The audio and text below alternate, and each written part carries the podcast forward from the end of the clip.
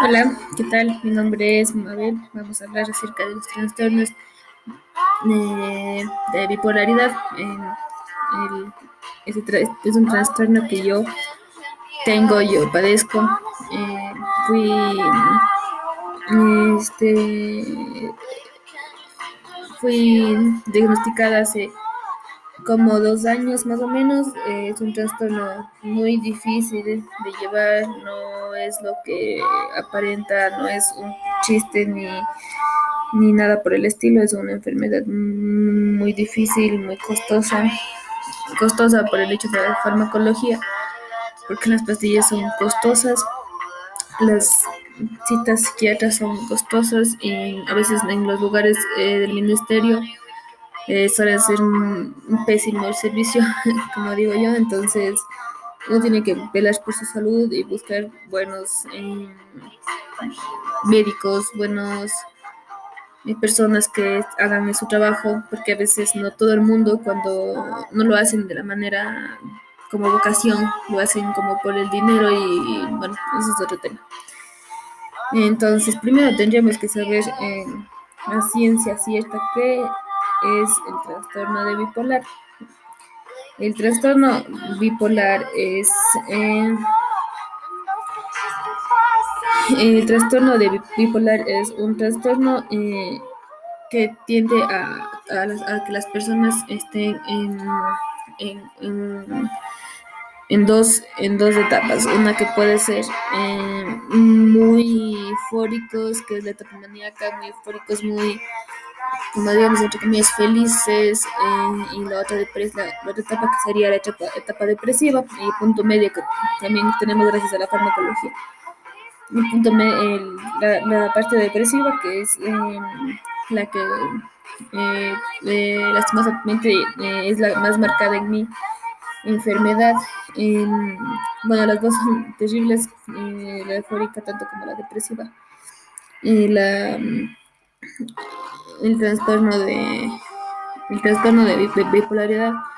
Es un trastorno el primero bipolar son es el significado de bipolar es polos eh, em, como que polos muy muy opuestos ya. Entonces eso, por eso de ahí el nombre de trastorno de bipolar porque es, es una mezcla de polos eh, o, de, o, de, sentimientos muy extremistas que cambian de radical de una manera muy fuerte, muy precipitada. El, eh, también tenemos, obviamente, hay síntomas para saber nosotros cuáles son los síntomas del trastorno de bipolaridad. los síntomas de trastorno de bipolaridad eh, pueden llegar a ser desde pérdida de sueño, eh, es uno de los síntomas, un síntoma muy marcado que tuve yo, que una persona con insomnio, un insomnio muy, eh, un insomnio que a veces duraba eh, semanas, días y no podía dormir. Entonces em, era terrible porque yo me levantaba 5 de la mañana, a veces me dormía a las 3 de la mañana em, y no dormía las horas completas. Eh, a veces dormía horas, horas, me dormía a una de la mañana, me levantaba a las 2, así hasta las 4 y hasta irme al colegio. A veces ya luego cuando empecé a trabajar, eh, porque no tuve chance de entrar a la U, eh, era de la misma manera, era un estrés total porque uno cuando no duerme es terrible. No dormir eh, es, un cansancio mental muy feo y aparte de físico también porque también hace, no, no, cansa también el cuerpo, necesita descansar. Em, los síntomas em, los síntomas del, del trastorno de bipolaridad también son em, llantos, llorar muchas, mucho tiempo. No, no me refiero ya a, veces uno, yo, ejemplo, he llorado a veces sin, sin tener ningún motivo, me siento solamente eh, incapaz o, triste por algo, X, no, no siempre tiene que ser, no siempre en mí tiene que haber, tiene que haber un motivo Obviamente sí, también hay veces en las que hay motivos y, y me desespero, también hay paranoia, la paranoia está súper marcada en mi, en mi ser, en mi enfermedad, en, en mis síntomas. Eh, a veces suelo tener paranoia, miedo al público cuando salgo a veces a, a, a lugares con personas que no me siento cómoda. Y si a veces eh, me voy a algún lugar donde siento que no, no encajo y a veces camino y veo a alguien más y si esa persona me ve a mí y estoy con un grupo grande de personas y, y en mi mente ese grupo de personas grandes son más bonitos que yo, más pudientes, tienen más probabilidades o sea, de tener más dinero, ser más populares, digámoslo, aquí en mi mentalidad eh, esas personas eh, a veces me da un poco de nervio estar junto a ese tipo de personas porque, porque siento que no encajo y caigo mal. Entonces a veces siento que si a uno se ríe, siento que se están riendo de mí, que ya les cae mal, que creo que soy fea, que estoy gorda, que, que no... Es un montón de ideas. O sea, que, que, alguien me vea de alguna manera que a veces ni siquiera es que me esté viendo, cosas así por el estilo. Mi, mi mente vuela, mi mente vuela, se desespera y, y necesito salir corriendo de ese lugar, aunque en mi y mí esté tranquila, y, pero en cambio no me siento lo suficientemente tranquila y veces me, se nota cuando no estoy tranquila, cuando me enojo y ya me quiero ir, porque a veces no, no me siento cómoda. También hay la, eh, la paranoia, como digo, hay la depresión, que la mayoría de veces eh, paso gente muy deprimida, gracias ahora por los antidepresivos no, no, ya no tengo este síntoma tan marcado. Hay los, los que son los el, hay este, el, este síntoma que también es el, eh, la ansiedad, soy una persona muy ansiosa, no puedo estar, como digo, mucho tiempo en un lugar donde no me sienta cómoda, donde hay alguien que yo siento que me odia o que esa persona me quiere hacer daño, entonces es como que mi sensación de estar en un lugar no en un lugar que no, no, no, me ven bien, entonces me da un poco de ansiedad y necesito salir corriendo de ahí. Eh, hay también circunstancias, eh, eh, la paranoia, como digo, también a veces es, es sentirse vigilado, observados, estando solos, es un síntoma súper marcado en mí. a veces cuando estoy en mi cuarto, me encanta cerrar la puerta total, así, porque si le dejo entreabierta, se queda ese huequito y esa luz, esa luz donde yo siento que alguien está, puede estar vigilándome ahí, puede estar flojito. Entonces, esas, esas ideas a veces son ideas que rondan la cabeza y ya es un, una mezcla de emociones terrible. También eh, hay un síntoma que es el de los malos pensamientos, el síntoma, los síntomas de malos pensamientos, me refiero a intentos de suicidio. Eh, eso lo yo lo he padecido muchas veces, ya que uno de mis síntomas más marcados es la depresión y entonces a veces uno cuando es depresivo siente que, o sea, que no hay sal, otra salida más que decir adiós, mundo cruel, pero son solamente momentos y como digo, las pastillas ayudan súper bien, ayudan bastante a, a no tener estas sensaciones por un largo tiempo y a veces eh, las autolesiones también son una, un arma de doble filo terribles. Eh, porque a veces yo siento que en mi ser, cuando yo hago eso, es como una tranquilidad mm, inhumana, así como que por fin. Pero en cambio,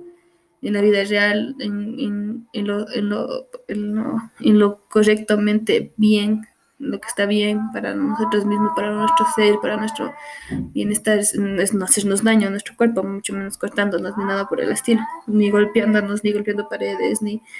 ni nada por el estilo. Entonces, eh, a veces eso vive tranquiliza y yo sé que está mal,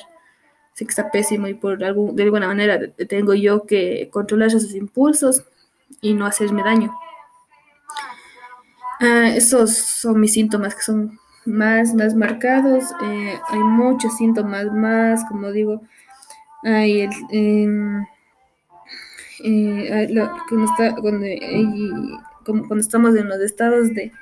manía, es, tendemos a gastar mucho dinero. Yo, yo, yo, tiendo a gastar mucho dinero o comer excesivamente porque me da ansiedad y, como que estoy feliz al mismo tiempo.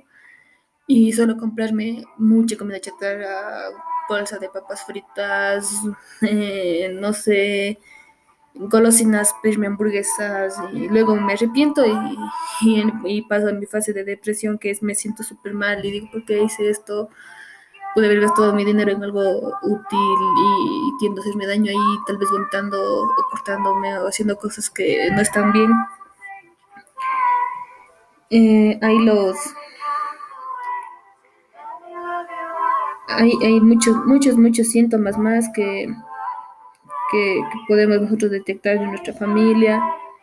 que podemos eh, detectar en nosotros mismos. La verdad a mí me ha gustado mucho, mucho haberme dado en cuenta uh, o haber eh, buscado ayuda en tiempo atrás eh, para no tener estos síntomas tan marcados ahora, porque eh, la, la, bipolaridad también es algo que se ve desde los 18 años, y si no estoy mal. Pero según algunos estudios, alguna vez leí que sí se puede detectar desde que eres niño. No soy muy conocedora de ese tema, de, porque soy alguien que lo, lo, tiene, pero no lo he estudiado un poco, pero no a profundidad. Eh, también está como, como, como síntomas, pérdida de interés, pérdida de placer, de placer a las cosas que hacía antes, como yo antes, antes eh, natación y ahora yo en aquel tiempo no quería ni levantarme hacer nada. Eh,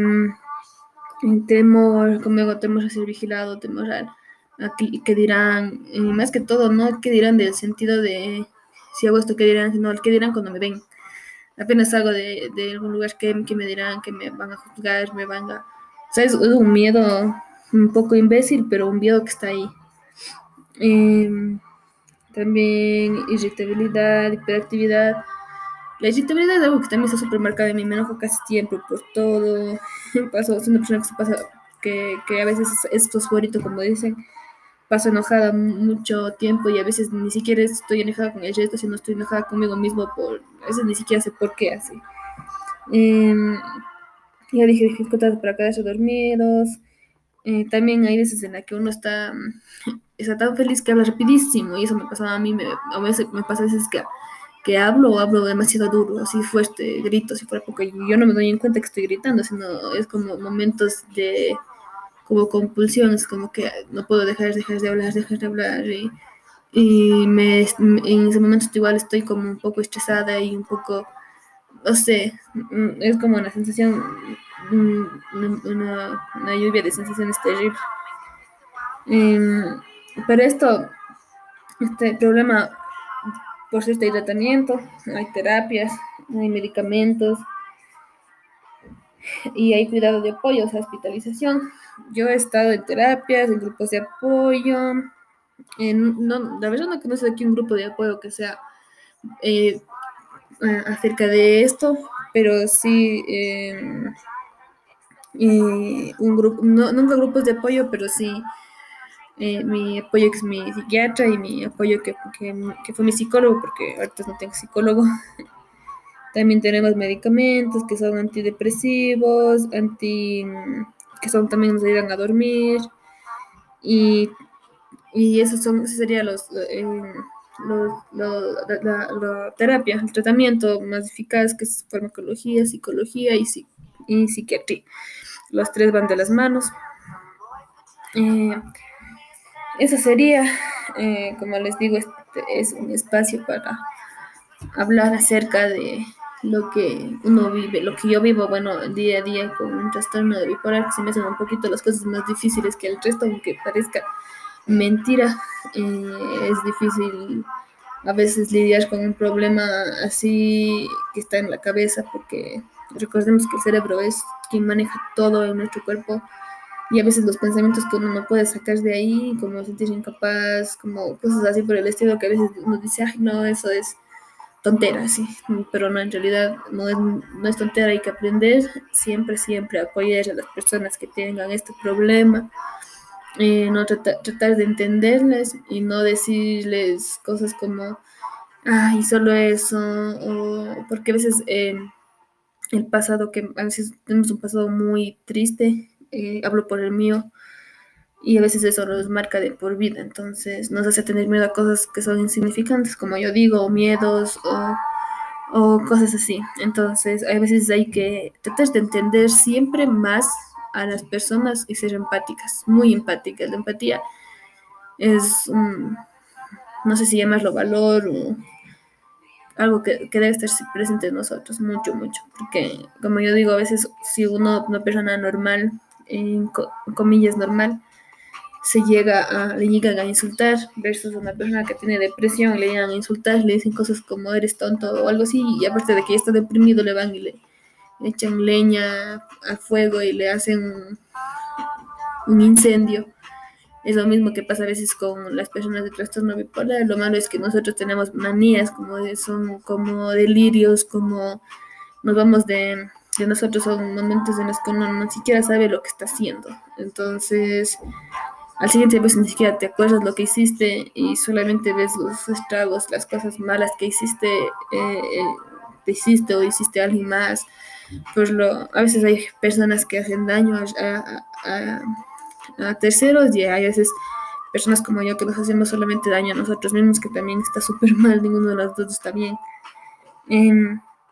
el trastorno de bipolaridad es un trastorno muy grave. Eh, y espero les haya gustado este podcast, les haya gustado escucharme, les guste Lana de Rey, es mi canción de favorita y entonces ojalá les guste el podcast y nos vemos en el próximo podcast. Gracias.